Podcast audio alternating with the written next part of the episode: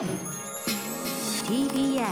Podcast 時刻は8時になりました。TBS ラジオキーステーションにお送りしているアフターシックスジャンクションパーソナリティは私ライムスター歌丸です。そして木曜パートナー TBS アナウンサーのうないりさですここからは世界の見え方がちょっと変わるといいなな特集コーナービヨンドザカルチャーです。はいということで私はね何が好きって出落ちなんですね、ん。はい、えーやっぱりね出落ちが一番ということで、なんかねなんかの企画のことをドヤ顔でですねなんとかかんとか それいいね。ここが一番ピーク。タイトル タイトルコールが一番ピーク。次週はなんとか特集。えー、ここがピーク。大体こういうのがすごい好きなんですけども。はいということで、えー今夜は私の大好きな企画プレゼンウォーズをお送りいたします、えーまあ、このアフターシックスジャンクションも放送1000回を迎えまして5年目を迎える中フレッシュな企画新しい概念どんどん生み出していきたい、そのための企画会議でございます、えーということでここから先はですね番組のスタッフたち腕っこきのスタッフたちが次々と登場して、えーよりすぐりの番組企画をプレゼン、えー今回は主に新概念、えー新概念投稿コーナーね、えーのコーナーのアイデアを持ち寄るということになっております、えー放送の合間合間とかにもねちょいちょいちょいちょい本当にあのいろんなアイデアが出ますけども、えーメモとかをちゃんとしていないねどうなっているんだということで、えーまあ、放送のアイデアちゃんとやっておけばさすがに忘れないだろうと、えーいうことであのまあ、ぜひですね、う大さんも、まあ、やってる間に思いつくこともあるかもしれませんから。ちょっと今日の皆さんのねプレゼンを聞きながら、そうなんです私もアイディアが出ればはい、出したいかなと、まあこんなものはですね、うんうん。あのさっきから言いましたね出落ちですこんなのは、うんうんうん。はい。あの言った瞬間笑えればもうそれで、うんうんうんそれで成立みたいなとこありますんでね、はい、えーということで今回のウォーズ、えー状況はどうなっているのかこの方にお話を伺いましょう。番組構成作家の古川光さんです。はい番組構成作家の古川でございます。あのーもう番組の精鋭スタッフたちがですねもう寝る間も惜しんでこれはどうだこれはどうだというふうに皆さんアイデアを、えーもう1000や2000じゃ聞かないレベルの数を1000や2000じゃ聞かないレベルの数を出し駄アイデアをはい。グッドアイデアを出しましてグッドグッドなんですか？駄アイデアでなくもう。駄駄じゃないですよ、駄じゃないですはい。アイデアはすべてグもうあのクッションの中のふわふわの一粒一粒のようなもうそれそれだけ束になってようやくみたいなそういうものではなく。ビーズクッションのことですか？ビーズクッショなるほンとかど。あれは座り心地がいいですからね、そうですね、ええやっぱりあれも数があればですから一個一個だったらクソみたいなもんですけども いやいいですよ。一個一個もいいものです。いっぱいあるというはい、ということで今日はですねあの歌丸さんの手元うないさんの手元にお品書きというものをもうえりすごえりすぐったものを並べましたので、これ本編になったらこれをちょっと、えープレゼン聞いてみたいなっていうふうにオーダーをぜひいただきたいと思います。そしたら、えースタッフが今日来れるものはスタッフが直々に参じましてプレゼンテーションを行いますし、今日ちょっと他の仕事で来れないというものに関しては、えー手紙を私が扱っていますのでそれを代読手紙というか、まああれですね、メモを代読させていただいてます。はい。はい。という感じででこれですね結局じゃあ何を実際放送でやってみるのかいということなんですけども、え聞いているリスナーの皆さんがあこれはちょっと投稿を送ってみたいな、うん。そういう参加意識をあの駆り立てられたものはですねぜひ投稿を送ってください。要するにあもうもう私これなら書けるわと思ったら即座に送っていただいて結構。放送中でもいいですし、放送後でも構いません。確かにそれでいっぱい来たやつがまあある意味ね実現可能性高いってそうわけですもんね。いうことですよ。我々放送のためにやってますから。えってことはもうすでに小次郎破れたりだのザ・擬音だの、うんねぎ二代目襲名だの私は未来ロボットルイセン。それいこれそれ大来てる。可能性はあるかもしれまん。せんね。ね、そうです、はい。もうすでにもう皆さんメールカチャカチャカチャってやってるかもしれこれません私のプレゼンでしたけども。そうですね。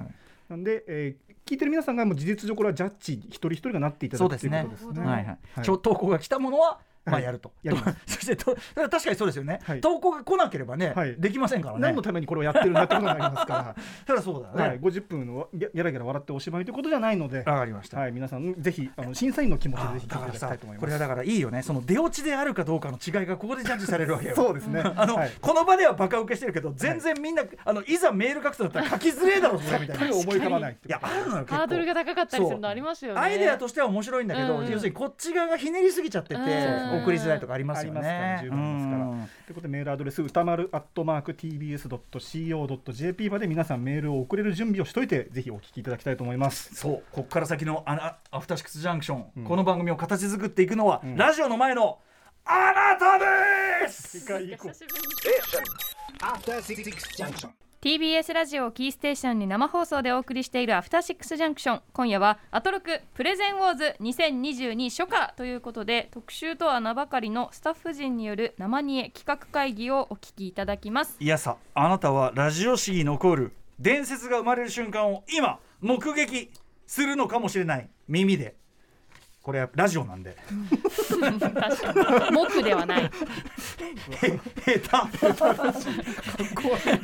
でも聞けば見えてくるって言うから。そうですね、うん。失礼いたしました。さあということでお品書き。これ並んでおりますがまずはちょっと私からじゃあちょっとお品書き選んでいいですか？うなえさん、はいお願いしますやはりですねどれが美味しそうですか？やっぱドア玉はちゃんとインパクトあるものでちょっとね、あうん。この企画全体のちょっとこう期待感とか熱気を上げていただきたいということで、ん。やはりこれはね私と長年こう組んできたあの男なら間違いないでしょう。私の番組のテイストというのをもうよく分かっていますしね、非常に優秀なラジオマンでございます。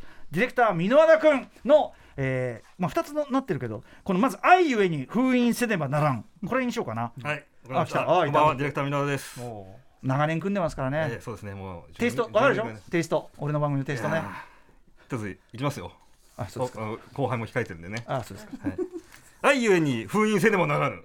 これはですね、このフレーズを聞いてピンとくる方もいるかと思うんですけど、これまあ北斗の剣の漫画北斗の剣のですね、出てくるサウザーという悪役がいるんですね。まあ、悲しいキャラクターなんですけど、その人の名台詞で、うん。まあ、愛ゆえに人は悲しまねばならぬといううん。ような言葉があるんですけど、それからちょっともじったんですけど、はい。これあのーまあ僕だけではないと思う僕が安心したいっていう企画なんですけど僕あの好きなものとか大事なものとかであればあるほど使いたくないんですよ、ああはいはいはいだはからあのー僕、はいはいはいはい。アベンジャーアイアンマンとかアベンジャーズ好きじゃないですか、うんうん。でエンドゲーム原理主義者なので、はエンドゲーム関連のフィギュア僕いっぱい買ったんですね、い買ったんだ。あのとまあ、ソーも買ったしキャップも買ったし、うんうんうん。アイアンマンも買って、えフィギュアも7体ぐらいあるんですよアイアンマンとか含めて、うんうんうんうんなんだけど僕それね開けてもいないんですよ。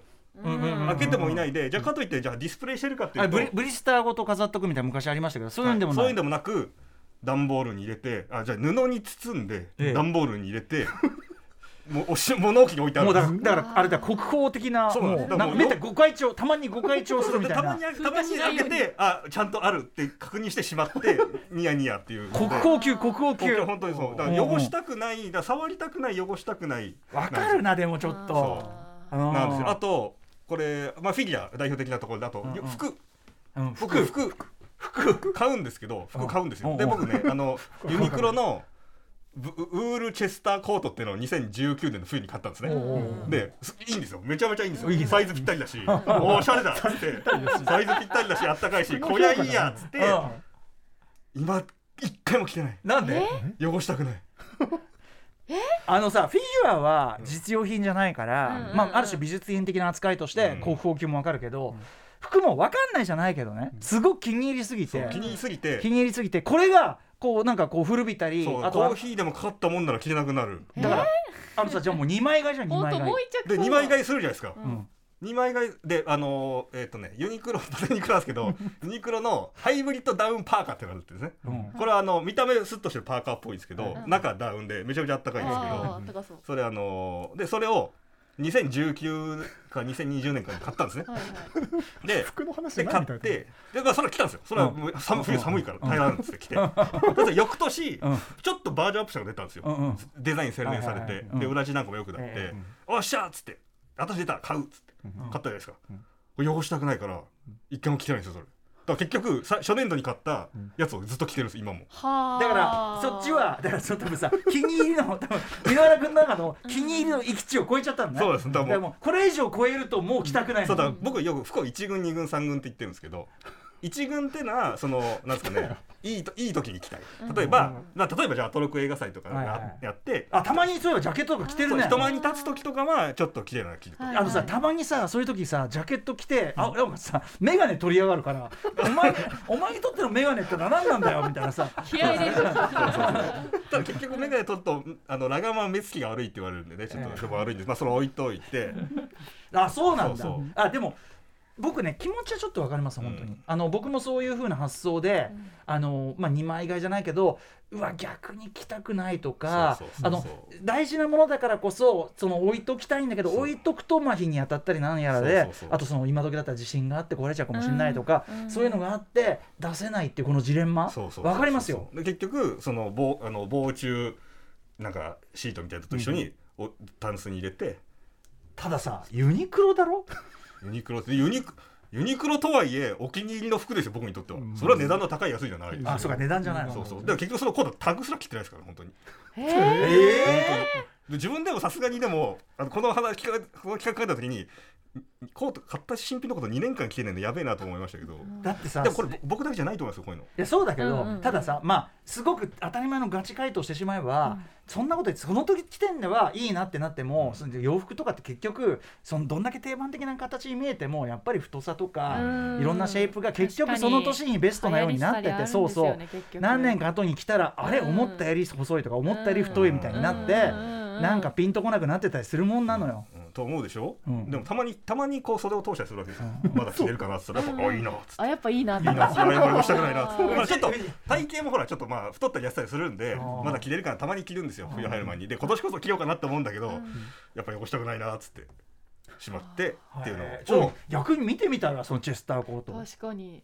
いや別に何のことないユニクロのチェスターコート どっちなのどっちなのどっちなのただだからこういう、まあ、僕ちょっとこういうのね好きすぎて使えないですとか、はいはいはい。ありそうでも。うん。うん。これはとかその、ね、食べ物とかもついついね、好きなもんだから残しといて賞味期限切れちゃうんですみたいなことを言って、あーその気持ちを分かる分かると言って、ん。あなただけじゃないよという肩を叩いてあげるといううん。企画ですね、まあ、僕が安心したいというね、ことでもありいやであのきいいと思いますよ。発想はいいと思いますよ、だからそのだからそれでなんとかでじゃあこれは愛ゆえに封印せねばならんみたいな。ちゃんとこれココーナーとして成立させることを考えてこれね。だからそれでなんかそれを最後にビシッと言って終わるとか。そうですね、そういう感じですかね。ありがとうございます、うん。はめていただいてありがとうございますなんかでもこれ箕輪田君の話じゃねえのかって感じしなくもないけど。ちなみにもうやめてくださいってもう一個あんだ何あ言い方が違います。もうやめてくださいですね。あいいね。いいね。言い方これこれは、まあ、さっきのあのさお金の財布のあり方にもあるかもしれないですけど、ん。まあ、いろんなものが進化するじゃないですか、うんうんうんうん。でそれに正直ついていけない自分がいてあ携帯とか、まあ、僕、んえー、とし今使ってなかなか長いんですけど、ーはいはい。2年ぐらい前に iPhone、えー、とえ 10R 知ら変えたんですね。知らね 知らない。変えたんです。知らねはい。でか SE から変えたからだいぶステップアップしてるんですよ、僕うんうん。だからで時にもう知らん機能がいっぱい入ってて、はいはい正直今も使ってるんですけど、もう使わずに消したアプリとかいっぱいあって、ん。で使いこなせてない機能僕お財布携帯とかいまだによく分かってないから,、うんうんだからそのついていけないじゃないですか、ついていけないものもあるじゃないですか誰も。が、うんうん。だからでもそれについていけないと指さされて笑われる。これはどうなんだと、うんうんね、一方的に頼んでもいないのに、勝手につ追加しました追加しました追加しましたっつって、はいはい大盛りの丼出されて食べられませんっつって、食べられないのかよって言われたらムカつくでしょ。そういうことだからもうこのこのジャンルこのなんテクノロジーは一回ここでやめてもらえませんかと。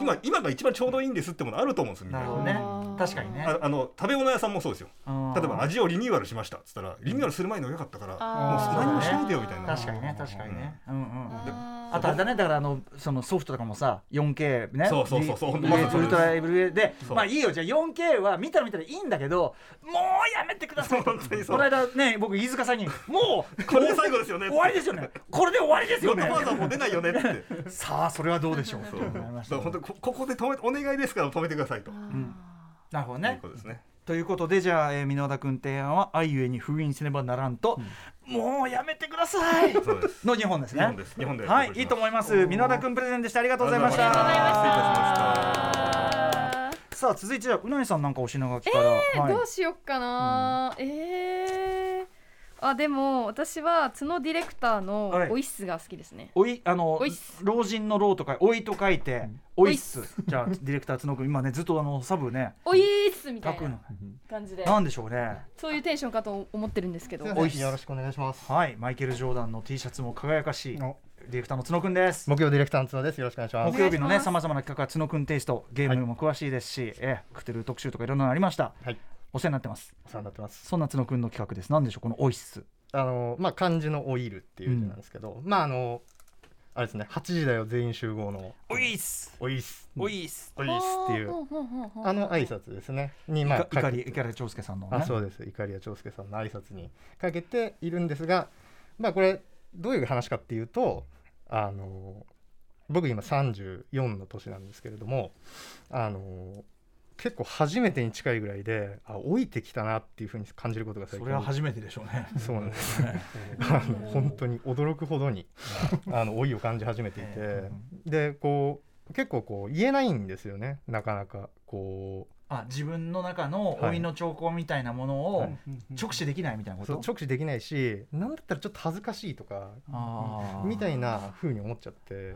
で結局相談するっていうのもなって例えばなんですけどこあの結構む子供の時ってえおじさんとかの T シャツ見ててなんでこの人乳首出てんだろうなみたいな。ちょっとこうえ つけてるってこと？つけちゃってるみたいうんなつけちゃってるみたいなのがあってなんでなんだろうなと思ってたんですけどこの前自分のやつ見たらちゃんとバコって出てて、それは別に 年関年関係 いや年関係ないんじゃない太ったとかついたとかそういうことではないのかな？いやもしかしたらそうかもしれないんですけどちょっと老いの象徴だった年関係ちょっと分かんなくて。年関係ないでしょそれ。別に。着てる服でしょそれ。仮に 老いの象徴だったわけですよびっくりするぐらい。もうバコって出ててうなぎさんが笑い死にしそうになった。そこに感じていや。怪我のね折りが悪いとか。なんかもっとね。一発目じゃなかっ検診行ったらこうだったとかね。そういうの白髪があったとかね。そういうやつかと思ったらね。乳首がつけて。驚くほどなんですけどでもうもう一個だけいいですか？えっとあの歯磨きするときにうんうん。朝、うん。僕あの夏になるとおじいちゃん家に帰省をよくしてたんですけども、あでそれでおじいちゃんがやっぱり一番最初にあのトイレで歯を磨くんですけれどトイレで？トイレっていうかあのなんか併設してるんですよね。でで僕はなんか寝てってでそれで起き上がるぐらいだったんですけどやっぱおじいちゃん早起きなんで、うん。そうすると一回あのい2階で寝させてもらうんですけど客まで。で1階のそのなんつうんですか？えっ、とまあ洗面所兼トイレみたいなとこからおじいちゃんの声でバーっていう。出すね出すね。何があれって怖かったね。あったあった。父親がそれやってて怖かった。え何その気もなんかこうえずきえずえずいちゃうやつ。えずきなんです。えかな。あのなんか私痰を出してるのだと思ってました、はいはいあーはいでってやつ。なんかあの歯ブラシ入れるとえずいちゃう人いますけど、い。ますそれは年関係なくいますけど、はいはいはい、いやどっちか最近思うのはやっぱ老いてきてえずきなんだと思ってあー。えずいてきなんでえずいてんだろうと思ったんですけど この前歯磨いてたらあ えそれ何何？深追いしすぎるってこと？なんかそれともややえずきやすくなるんですかね？胃が荒れてきてなんかそういうのが刺激されかる異物を入れるとえずく反応が出る人っていうのは当然一定数いでもるらしい年齢とは関係ないそれも関係ないんですよね、うん。あそういうことも分かんないんで、うん。なんか例として。でもお年寄りは全体にノイジーっていうか、そのた前のハクションの時もくしゃみの時もそうだけど、うわーなん。じゃないの、うん。うわうんうん。ーでそれさらにこう、さらにこう畜生みたいな俺がさ入るからさ俺の場合はもう大変よもうああちょちょいやいやいやいや。余韻が。めめ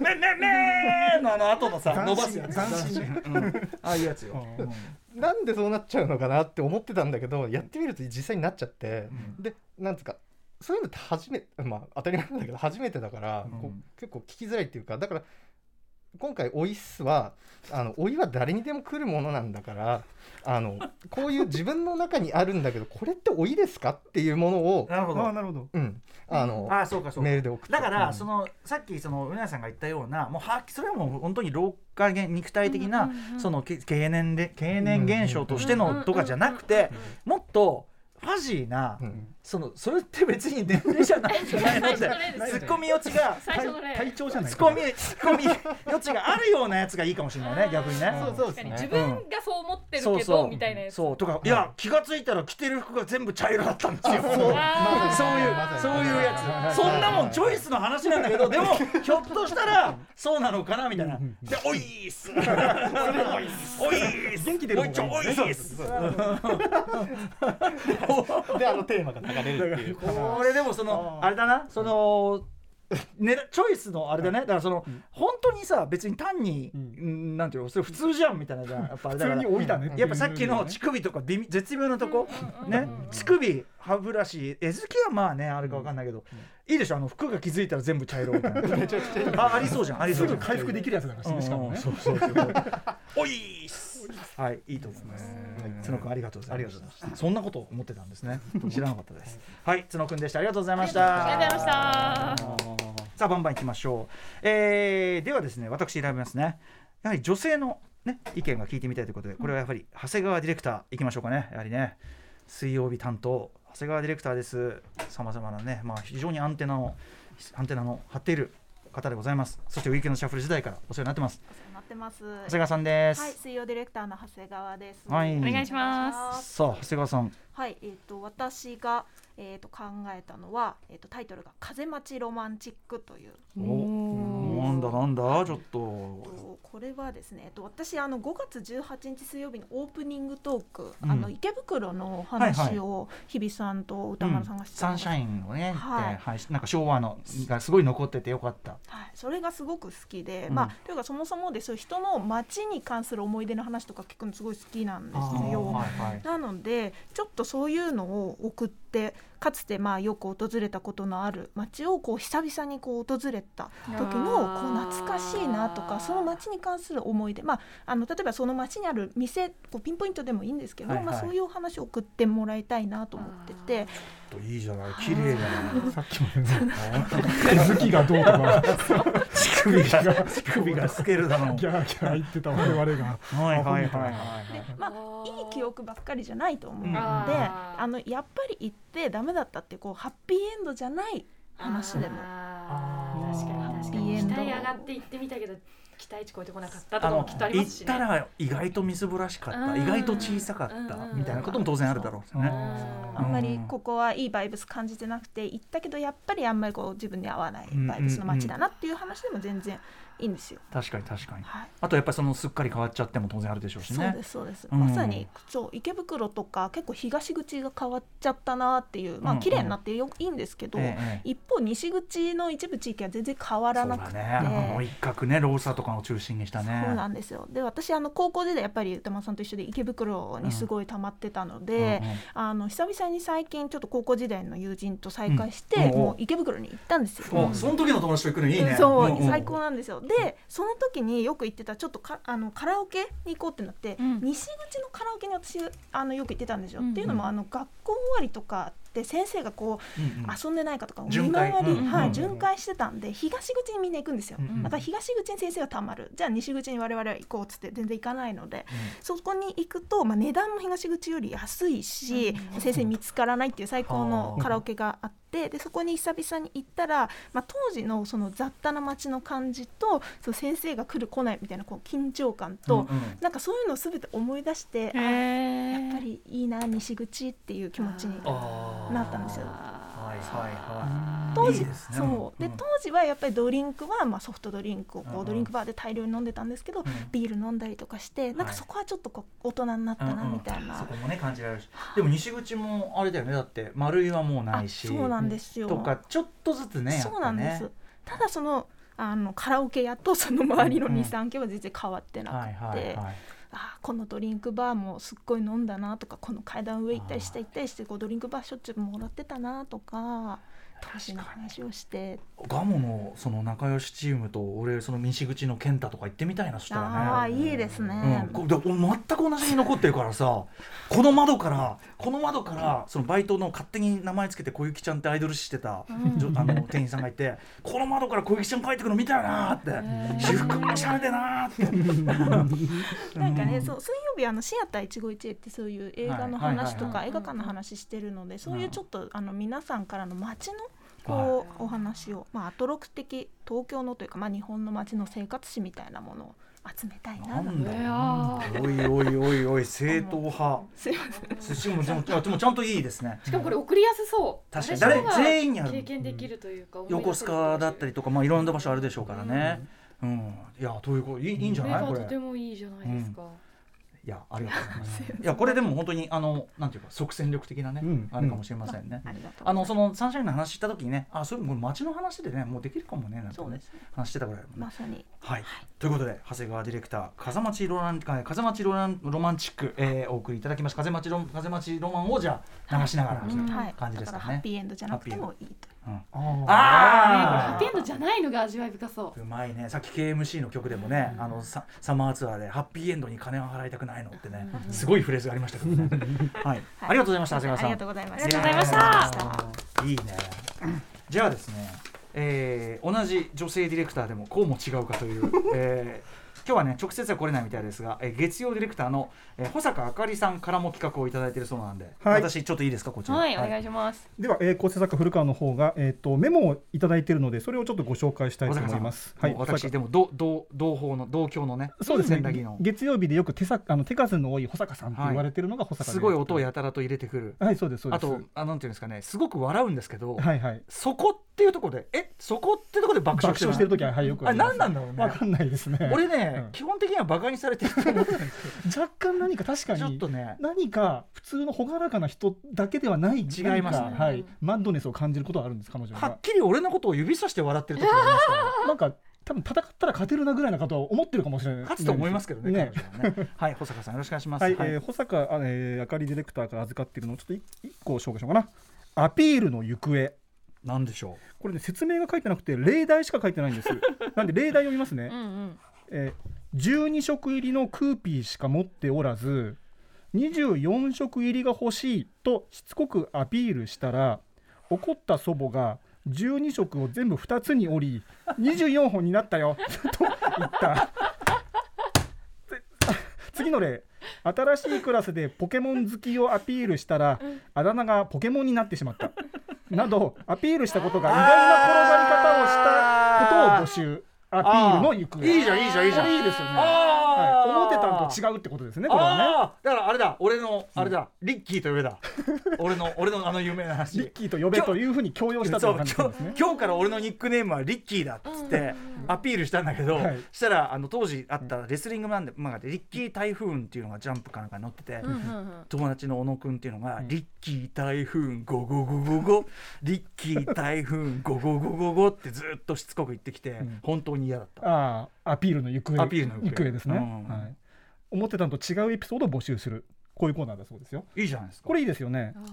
誰にも覚えがあるかもしれません。そうなんですよ。保坂あかりディレクターはねいくつかメモいただいたんですけども大体説明がなく例題が書いてあって、うん。その例題がね非常に味わい深くていいね。もう一個だけちょっと紹介してもいいですか？あぜひぜひ。あの時の追体験というタイトルなんですけども例私は子供の頃迷路オタクだったんですが最近とあるコンビニに行ったところ構造が迷路のようなコンビニにしては特殊な構造でうん。まるで自分が迷路に入ったような追体験ができて興奮しました。これで終わってますあのコーナーとして続ける意図を全く感じない自分が 上がった話をくっつけて気持ち悪い話。気持ち悪い話。あの保坂さんから感じるマッドネスを皆さんもちょっと共有していただけたでしょうかね。ただ迷路オタクは本当らしいんですよこれ。前も僕も聞いたことあって保坂さんとまだなるほどね。出会って間もない頃になんか好きなのないですか？普通にそれ8時の迷路特集なんかで迷路の特集じゃないそうですよね。迷路特集ですよ。ねどっちかというとこれ広がりがあるのはね。その私は迷路マニアでってところでもうすでにもう狭まってるからね。っていうからこんな面白い書き出しみんなできないから普通は。うーん、、はい。いですね。いいですね。やっぱりちょっと小坂さんらしいなんていうかな、はい。マットネスがあっていいですね。いいですよね。ということで保坂あかりディレクターは、えーアピールの行方とあの時の追体験。この2つをじゃあエントリーとさせていただきましょうかね。アピールは相当いいんじゃないでしょうか、いいですよね。アピールの行方。これなんか今すぐ皆さん送っていただくことも可能じゃないでしょうか、はい。それでしもおばあちゃんすごいね。いやー面白いですね。えこれ実は例題として作ったわけじゃなくて実話ですかね。実話だったとしたらかわいそうだし想像だとしたらいるすぎるでしょこれ。こんなおばあちゃん思いつきで考えたらえもうえぐすぎいやますーでも千駄木だからな。千駄木の年寄りは本当にさって話してるじゃんよくさ。よく千駄木昔昔よ昔。昔の千駄木。昔の千駄木は本当に年寄りが威張っててね。もうクーピーなんか俺はええんやという、うん。え？クーピーなんか俺はええんやなだってそのお祭りのあれでさ「こうおじいちゃんこれ女の子用だよ」みたいなさ「うるさい!」って。何を何を売ろうとしたのそのいや違う違うそのお祭りの後にみこし担いだ子はおもちゃくれるっていうから、うん。でまあ男の子よ女の子よって今時あれだけど、ん。でもまあ一応さ、うん。欲しいやつが欲しいじゃん、はいはい。でもなんかこうピンクのさそのいわゆる当時の女の子用みたいなま間違えてくれてたから、おおじいちゃんじゃあこれお女の子用だから変えてっつったら「うるさいわがままだ!」みたいな言って「わがままじゃねえだろこの野郎」みたいなこと言って。なんじゃそりゃみたいな。そこに見えてんだよ青いやつさみたいなこと言って。そういうバイオレンスエピソードがあバイオレンス言ってかもう口口口。うん。えエデッケの？エデッケの。エデッケの、うん。エデッケの？まあいいや。はい。えー、保坂さん。ありがとうございまありしたがとうございました。続いてじゃあまたうないさんのリクエストお願いします。えー、じゃあ気になるの新まるまるえー、AD 片山くんですね。はい、はい。AD 片山さんの新まるまる。じゃあ AD 片山くん。ハードル上がりません？いや新新シリーズは。そうね確かにうん。ね上がってんのか下がってんのか分かりませんけども。多分番組ちゃんと喋るの結構初登場に近いんじゃないですあかそうですね。あ片山くん。はじめまして、AD 片山と申します。よいしょあそう。よろしくお願いします。すごい歴史この時 AD 片山。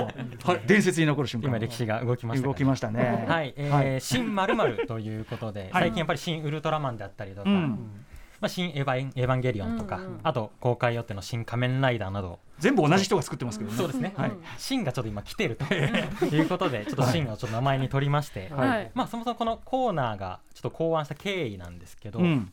僕がちょっと去年ですね、メガネを新調しまして、うんうん。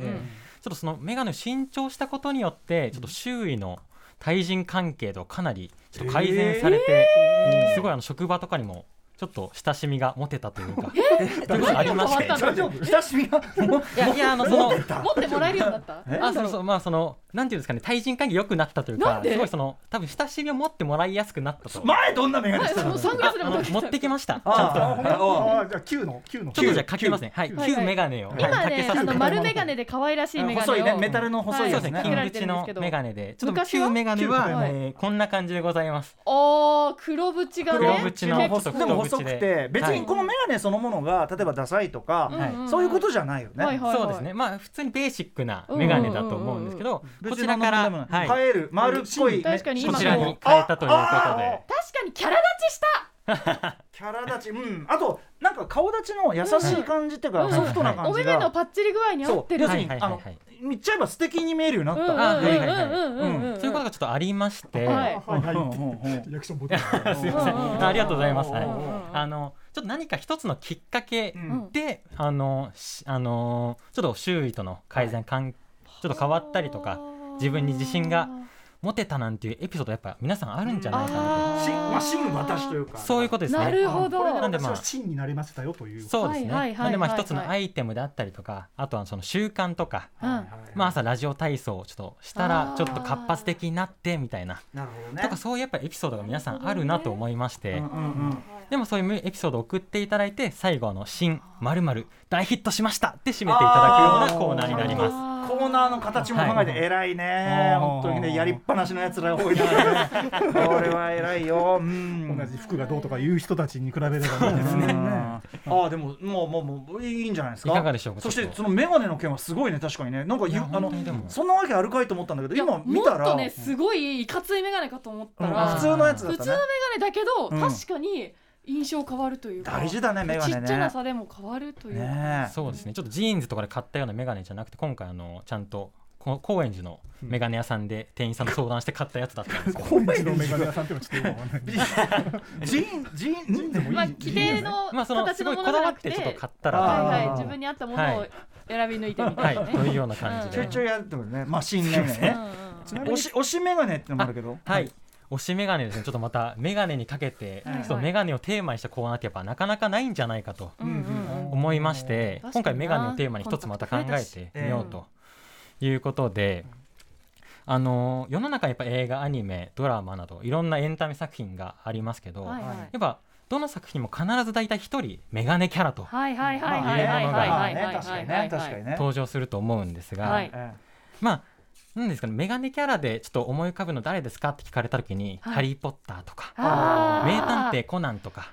でやっぱ上がると思うんですが、伸びた。本当にあの好きなメガネキャラ何ですかって改めてあのリスナーの方とかに解いた時に実は僕このメガネキャラ好きだよというような、まあ、例えばそのメガネをかけたモブキャラだけどすごいこのシーンだけめちゃくちゃ活躍してるとか。あすごいあのこのキャラクターメガネの奥のすごい鋭い切れ目がめちゃくちゃたまらないとか。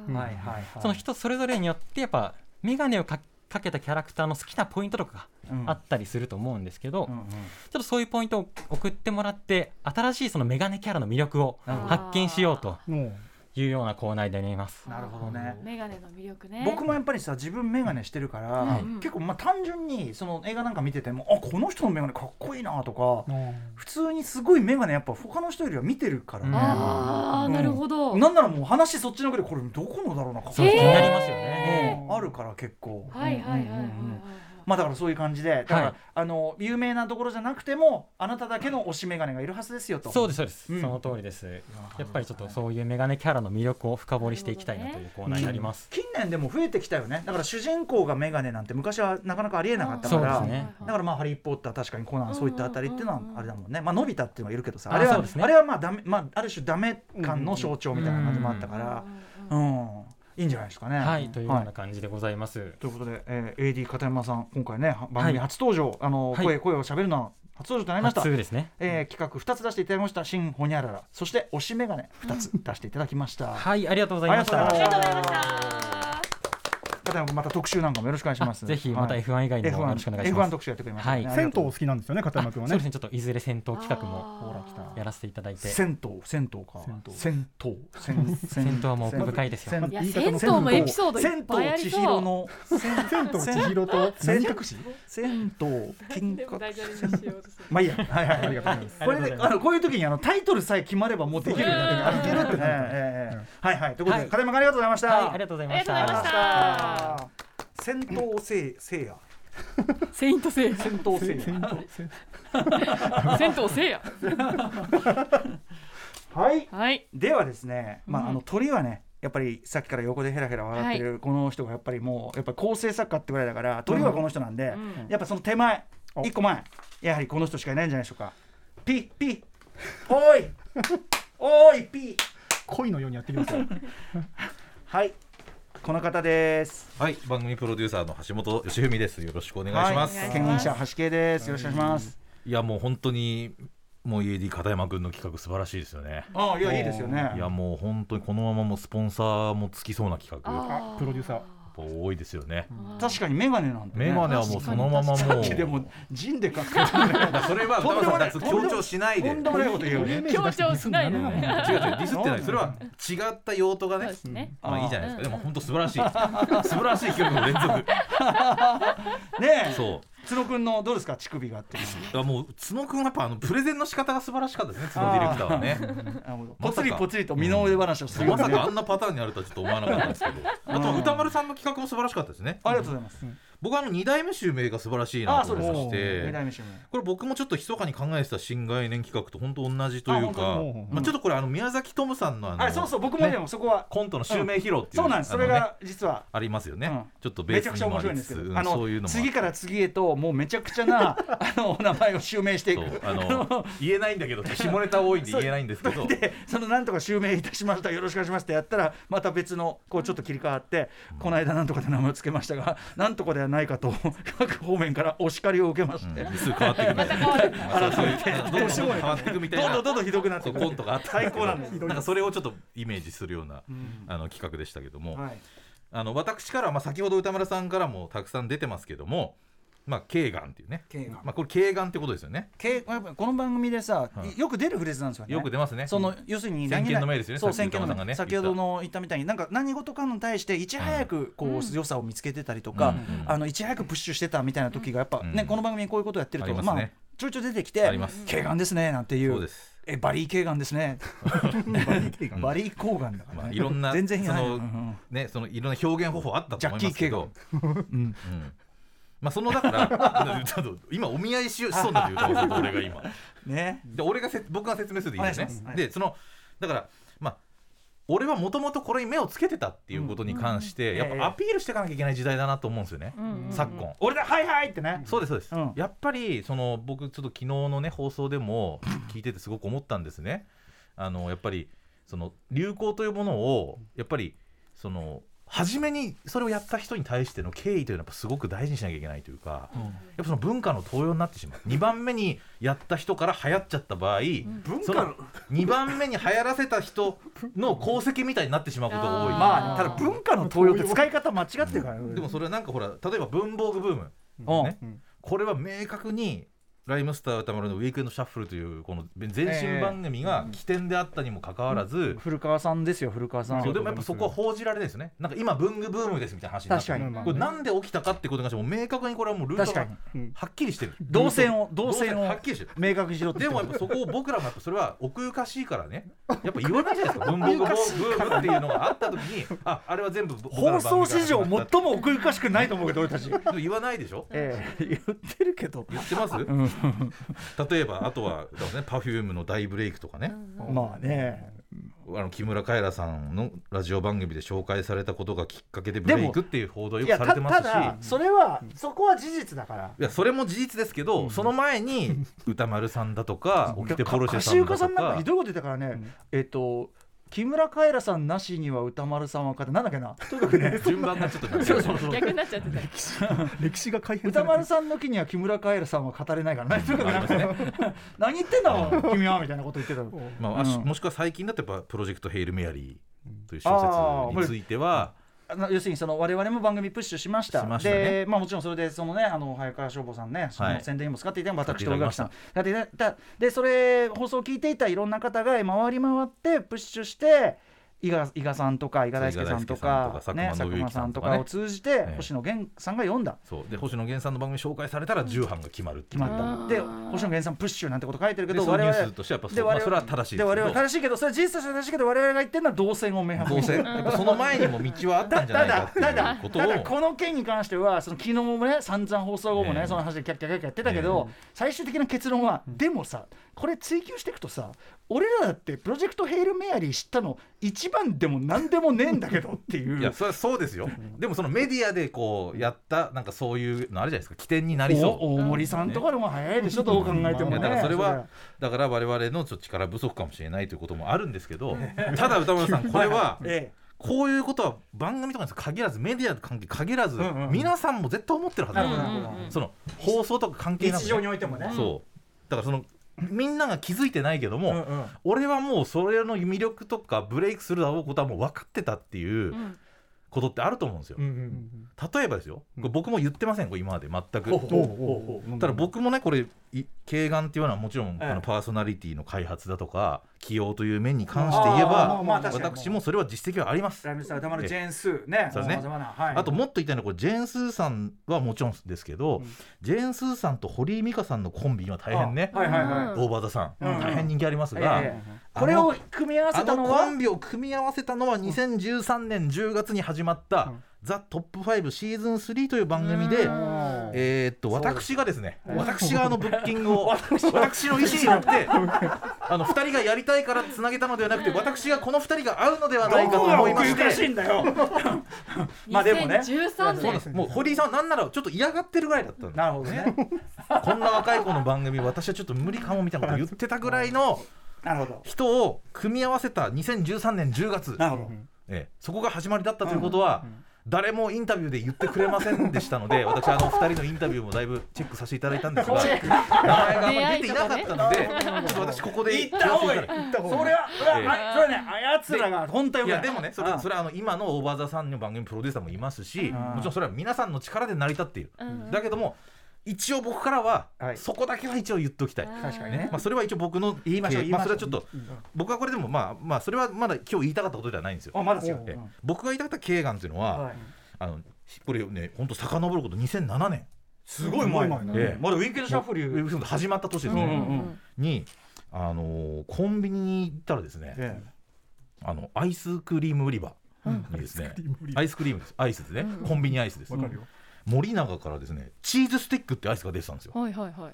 ね、皆さんチーズスティックってアイスご存知ですね、うんうんうんあのほら長いちょっとこう、はい。バー状になっている。赤と白のパッケージのやつですかね。ん？赤と白のパッケージの。赤と白。あこれねうなぎさんね。それね、さらにそのブームを後追いした商品なんであ出た。なるほどなるほど。もうなんか黄色いパッケージで、うんうん。あのいかにもチーズケーキみたいな感じはいはいだからまあ長さ15センチから20センチぐらいの、うんうん。まあなんていうのかなあのなんか羊羹みたいな形の、うんうんうん。あの固めのこうチーズのクッキーとアイスが合体したようなチーズケーキがまさにアイスになったような。はい。でこれね歌丸さんこういう形のアイスを今でこそ、うんうん。今でこそ当たり前のようにこうチーズブームええチーズケーキブームありますけどもあるある。2007年当時はなかったんです。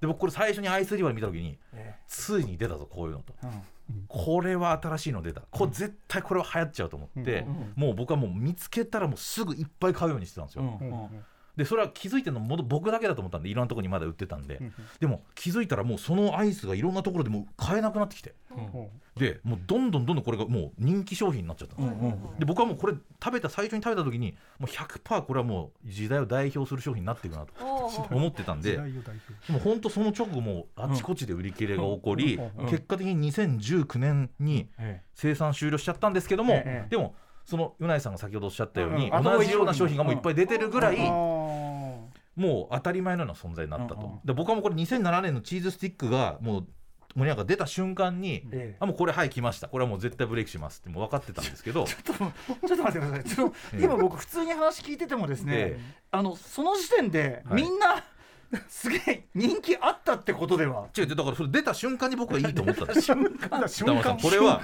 気づいてだからそれは皆さんね、うん。ばでもそれを別にあことさら後でブレイクしました人気が出た後に、うんいや僕が最初にね とか言わないでしょ、うん。プレゼントと圧縮しないで古川さん時間なくなっちゃうからね、うん、まあ知ってますよそんな残り時間のことは僕もプロですから。古川さんがあと一組残ってて残り45分であることは分かってますよ。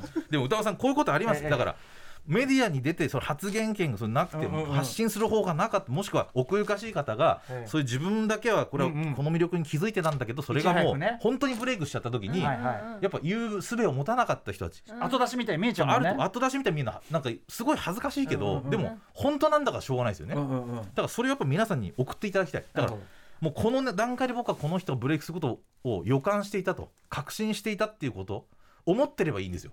別に。周りに言ってなくてもだからこれある種こ昔やったあのファーストマンというファーストマンね。はいはいはいはい。世山添君の界で初めてこれをやったら私っていうね、今鳥取にいますけども。そうはい。そうその企画ちょっと似てるんですけど、ええ。もっと行動してなくてもいい。なるほど。だからもう見つけただけ思ってれば。うんうん。テレビを見てね。すごいね。例えば「水上どうでしょう」の初めの方の初期のシリーズを見て、ええ。この大泉洋さんという人はおそらく大河ドラマの主演やると思うみたいなこともその当時思ってた人がいたらそれを送ってください,、はいはいはいはいそういうような皆さんの敬願あるかもね。もしくは先見の面の方を、先見の目。先見の面の方をですね。送っていただきたいというそういうのが、まあ、この敬願ないしは歌間さん何でしたっけ、先見の目。はい、そ そちらの方に送ってください、は それがいい。い、まあいいんじゃないね。そういうことです。確かに。はいはい。ありがとうございました。すいませんね。時間が長くなってしまいましいてやいろんな主張が入ってましたからね。そういうことです。さああの 堀井さんのくだりとか重々理解いたしましたので。ありがとうございますはい。はい。ということで橋本義信プロデューサーでした。橋系でした。ありがとうございましたさあということでねさんざっぱら場をね 場を荒らすとはこのこと。を散々場を嵐に荒らした後ですね番組プロデューサーが最後締めはですねやはり最もねやはり私信頼を寄せております、うん。えー構成作家古川光さん。やっぱ構成してますから。うん。構成ですよ。ありがとうございます。構成ですよ。ゼロを一にする男。うん。構成をする男はなかなかいないですからね、うん。構成ってことはもうなんていうかもう番組のもう肝というかね。うん。そう。魂。そうとも言えるよね。腹渡。ありがとうはい。はい、えーじゃあ私が考えてきた、えーじゃあ1個今日まずしっかり紹介しようかな、えー今メモにですね平和のご飯の飯と書いて、うん。まあ、平和飯とか普通そう読むかもしれませんが、うん。これは平和飯と読まずに、うん。ルビを振ってですね、ええ。ザ・ピース・メイシーと読みます。人気ドラマをよく見たザ・ピース・メイシーと読みます ピース名ピース・メイシーです、はい。平和飯と書いてピース名ピース名詞、うん。はい、あの藤井聡太さんがですね、ええ。将棋の名人のが、ええ。こう対局のこう勝負の時にですね、はい。何食べるか勝負飯を食べます、うんみたいなことがよく報道されますよね。はい、まあ言ってしまえばあれは勝つために食べる飯じゃないですか。ええはい、ええ。もう戦いに勝つぞっていう意気込みをこう込めて食べるご飯で、まあなんか多分派手なものを食べられてるんでしょう。派手なものかかりませんけどこうね活気みなぎるようなね。もしくはも演技かねのそうそうそうそう。そうそう。勝つとか。そう。でただ皆さん普段そんなにまず勝負は我々しないですよね。勝負なんかしないです。しないですね。しない越したことない。はい、そして今せこのさまざまな世界情勢を鑑みて勝つための飯っていう話をこうメディアで健全し 健全 し続けるのはこれいかがなものかってところを思ってまして。要は最も平時のうん。つまんない飯食ってるなって思う時あると思うんです皆さん。失礼なつまんないなんかもう美味しいと思ってるわけでもないし失礼な話これだなんかお腹は減ってるから食べたいんだけどもう分かんないからこれでいいやっていう諦めたディフェンシブな飯ってあると思うんです。まあ今日はこれでいいやっていうかねい。別にまずいとかそういうことじゃないけど。そういうことです、そういうこことです。私の場合は豆腐に納豆をバーンって乗せて、ポン酢で最終的には美味しそうじゃん普通にいやあの、まあ、美味しいかまずいかって言われたら美味しいですよ。美味しいから食べてるわけですけど、別にじゃあそれが面白いかって言われたら面白くはないんです決して面白い。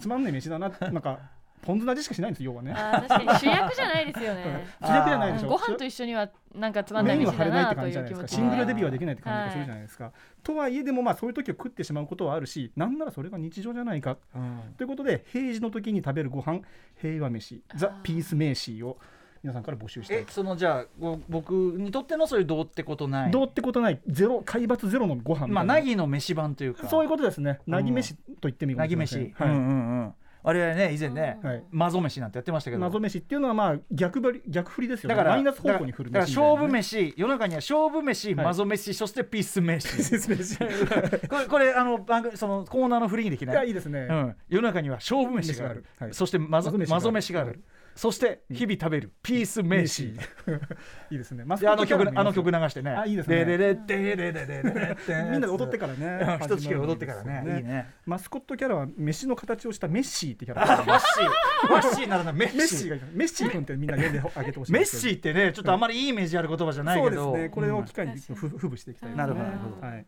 ありがとうございます。ちなみにこのもう一個のつまらない話ってこれこれつまらない話っていうのは僕最近よくつまんない話をするって妻に怒られることがありまして。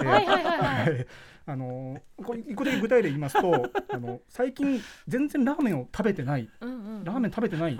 でも思ったらつけ麺はもっと食べてないんだよっていう話をしたら妻にあのそんな話をされても困るしつまんねえって言われて確かに。でああそうかと思ったんですけど。つまらない。あ俺結構つまらないわ。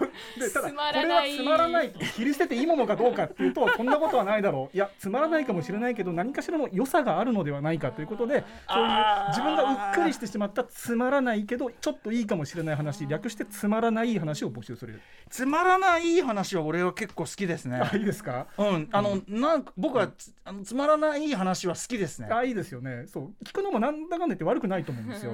あのでこうひとしきり聞いてから、すっげえ時間の無駄だったなって感じがするような。つまらんなーってあのさ、何何みたいなさ、え、何何何ってさ、こうなんか言いたそうにしてるからさ、え、何何いや、別に別に、別に、まあ、一応言って言ってよ。